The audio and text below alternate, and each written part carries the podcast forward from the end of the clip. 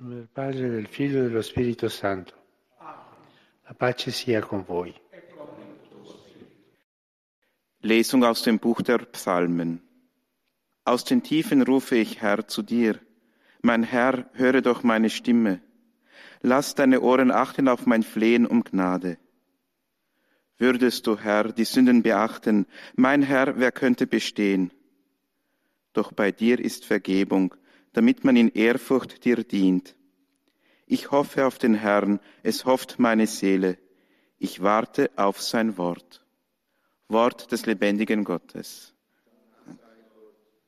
Cari fratelli e sorelle, buongiorno. Liebe Brüder und Schwestern, guten Morgen. Das Gebet ist ein Dialog mit Gott und jedes Geschöpf führt in einem gewissen Sinn einen Dialog mit Gott. Im Menschen wird das Gebet zum Wort, zur Anrufung, zum Gesang, zur Poesie. Das göttliche Wort ist Fleisch geworden und im Fleisch eines jeden Menschen kehrt das Wort im Gebet zu Gott zurück.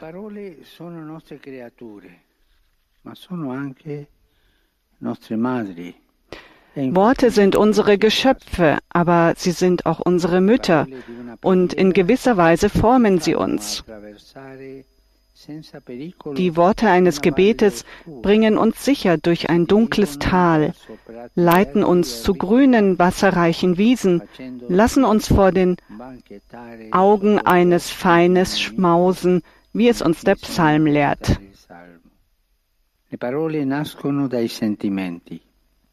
Le parole nascono dai sentimenti, ma esiste anche Worte werden aus Gefühlen geboren, aber es gibt auch den umgekehrten Weg, den, dass Worte Gefühle formen.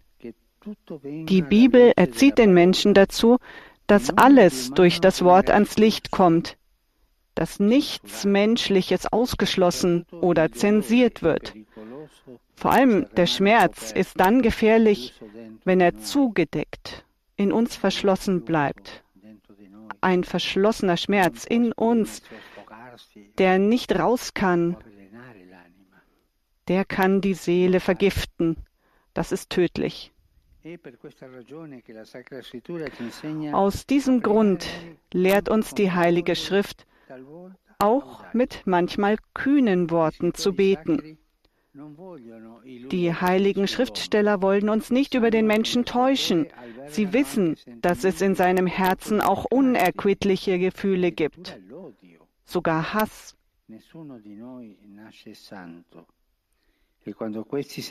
Keiner von uns wird als Heiliger geboren. Und wenn diese bösen Gefühle an die Tür unseres Herzens klopfen, müssen wir fähig sein, sie mit Gebet und mit Gottes Wort zu entschärfen. In den Psalmen finden wir auch sehr harte Ausdrücke gegen Feinde. Ausdrücke, von denen uns geistliche Lehrer lehren, dass sie sich auf den Teufel und auf unsere Sünden beziehen. Und doch sind es Worte, die zur menschlichen Realität gehören und die in die Heilige Schrift gelangt sind.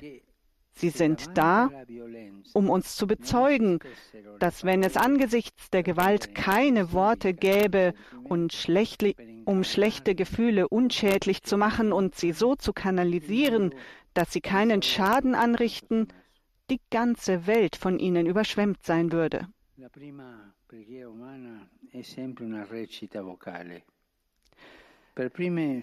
Das erste menschliche Gebet ist immer ein mündliches Aufsagen. Die Lippen bewegen sich immer zuerst. Obwohl wir alle wissen, dass Beten nicht bedeutet, Worte zu wiederholen, ist das mündliche Gebet dennoch das sicherste und kann immer praktiziert werden. Gefühle hingegen, so edel sie auch sein mögen, sind immer ungewiss. Sie kommen und gehen. Sie verlassen uns und kommen wieder. Nicht nur das, auch die Gnaden des Gebets sind unvorhersehbar. Manchmal gibt es Trost im Übermaß, aber an den dunkelsten Tagen scheint er völlig zu verdunsten. Das Gebet des Herzens ist geheimnisvoll und zu bestimmten Zeiten fehlt es. Das Gebet von den Lippen, das, was geflüstert oder im Chor rezitiert wird, ist stattdessen immer verfügbar und ebenso notwendig wie die Handarbeit. Im Katechismus heißt es dazu, und er lehrt uns, das mündliche Gebet gehört unverzichtbar zum christlichen Leben. Christus lehrt die Jünger, die sich vom stillen Gebet ihres Meisters angezogen fühlen, ein Gebet sprechen, das Vaterunser. Lehre uns zu beten, bitten die Jünger Jesus.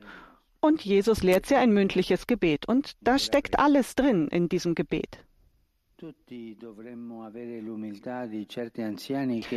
Wir sollten alle die Demut gewisser älterer Menschen haben, die in der Kirche, vielleicht weil ihr Gehör nicht mehr scharf ist, mit leiser Stimme die Gebete aufsagen, die sie als Kinder gelernt haben. Und so das Kirchenschiff mit Flüstern füllen. Dieses Gebet stört die Stille nicht, sondern es zeugt von ihrer Treue zur Pflicht des Gebets, die sie ihr ganzes Leben lang praktiziert haben, ohne jemals auszusetzen. Diese demütig betenden Menschen sind oft die großen Fürsprecher der Pfarreien. Der Pfarreien. Sie sind die Eichen, die von Jahr zu Jahr ihre Zweige vergrößern, um der größtmöglichen Anzahl von Menschen Schatten zu spenden. Nur Gott weiß, wann und wie sehr ihre Herzen mit den vorgetragenen Gebeten verbunden waren. Sicherlich haben auch diese Menschen leere Nächte und Momente erleben müssen. Aber dem mündlichen Gebet kann man immer treu bleiben.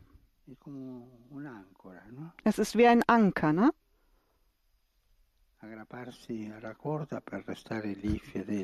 An das Seil festklammern, um treu zu bleiben.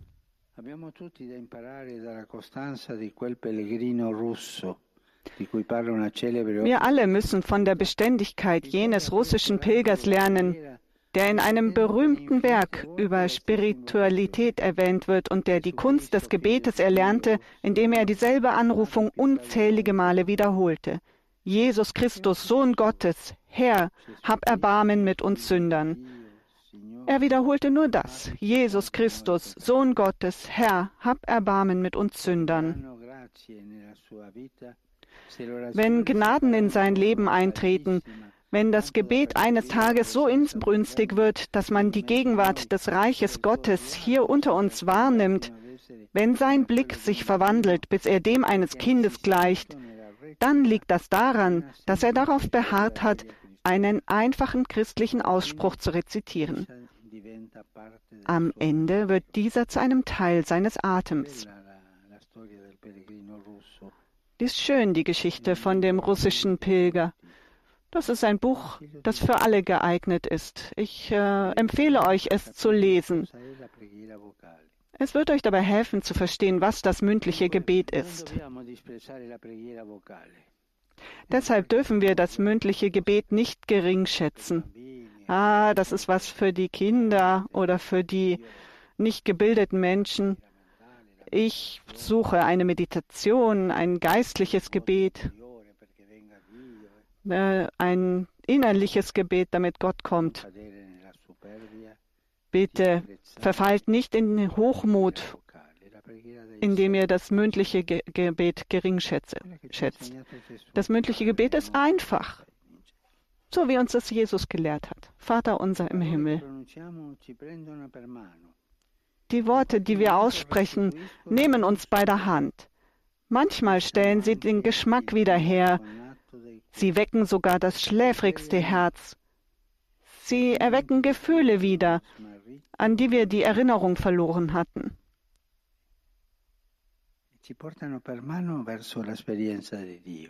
Und sie nehmen uns an der Hand und bringen uns zur Erfahrung Gottes, diese Worte. Und vor allem sind sie die einzigen, die auf sichere Art und Weise die Fragen an Gott richten, die er hören will. Jesus hat uns nicht im Nebel gelassen. Er sagte uns, so sollt ihr beten. Und er lehrte uns das Gebet des Vaterunsers. Danke.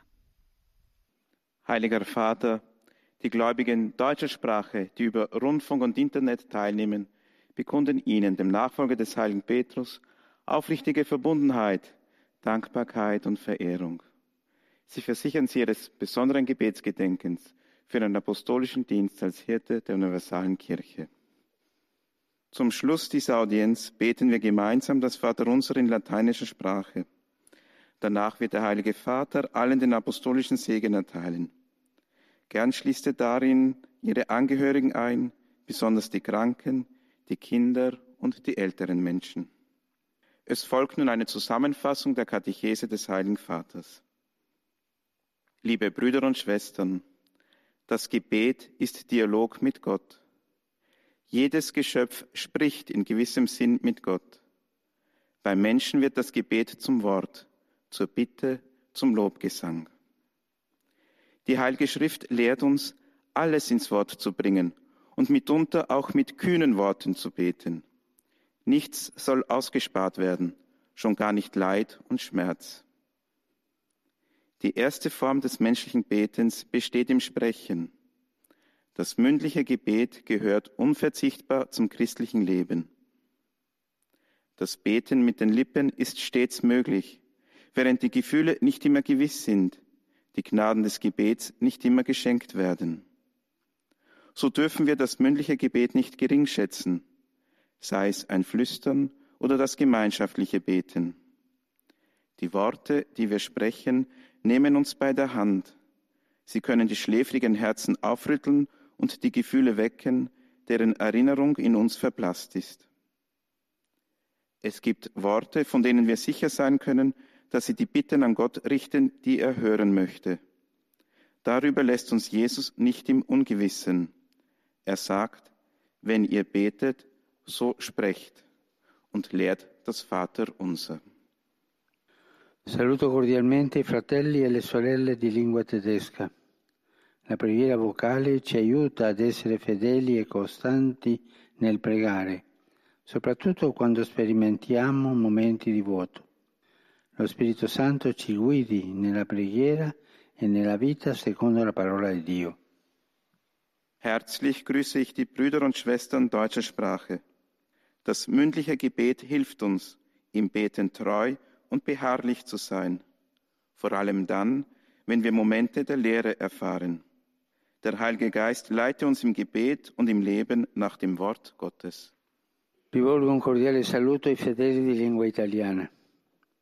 Il tempo pasquale che stiamo vivendo favorisca in voi la rinascita nello Spirito Santo per vivere una vita nuova, piena di amore e di entusiasmo. Mio pensiero va infine, infine, come di consueto, agli anziani, ai giovani, ai malati e agli sposi novelli. In questo periodo pasquale che ci invita a meditare sul mistero della resurrezione di Cristo, possa la gloria del Signore essere per ognuno sorgente di nuove energie nel cammino verso la salvezza. A tutti la mia benedizione. In seinen italienischen Grüßen hat der Papst wie gewohnt vor allem der älteren Menschen gedacht. Pater noster,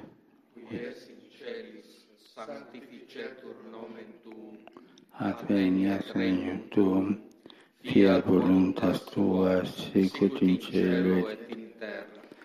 Pane nostrum quotidianum da nobis hodie, et dimitte nobis debita nostra, sicut nos dimittimus debitoribus nostris, et ne nos inducas in tentationem, sed libera nos a malo. Domino Hoviscum. Et cum spiritu tuo. Sit nomen Domini benedictum. Ex hoc nunc et usque in saecula. Aiutorium nostrum in nomine Domini. Qui feci celum et terra. Benedicat vos omnipotens Pater, Filius et Spiritus Sanctus.